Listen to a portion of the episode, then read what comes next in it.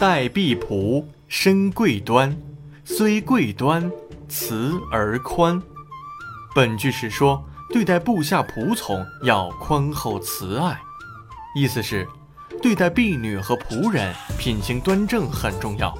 即使品行很端正，仁慈宽厚也别忘。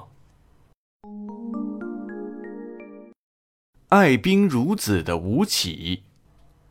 吴起是战国时代有名的将领，善于用兵，屡建战功。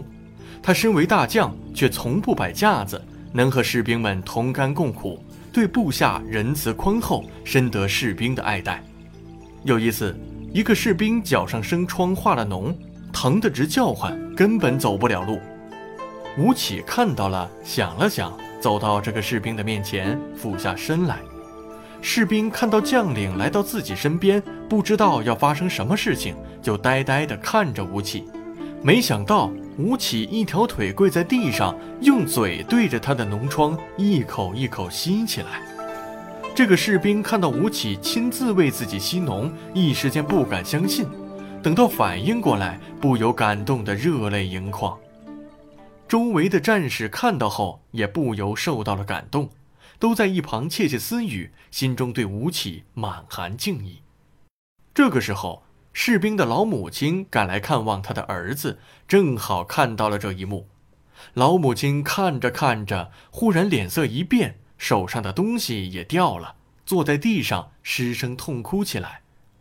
旁人很奇怪。急忙问他：“老婆婆，您哭什么？发生什么事了？”这位老婆婆抽泣着回答说：“这个小兵是我的儿子呀。”士兵们听到这个回答更加惊讶。老婆婆，您看，我们大将军亲自给您儿子吸脓，这是多大的福气呀！您应该高兴才对，怎么还哭呢？老婆婆一边抽泣一边说。我的丈夫就曾让这位吴将军吮过背上的脓疮，因为非常感激，结果在战场上英勇杀敌，最后死在战场上。现在我儿子又是这样，也许他又会战死沙场。想到这里，我才哭呀。吴起身为将领，却一点架子也没有，亲自为士兵吸脓。这样自然会得到士兵们的爱戴和尊敬。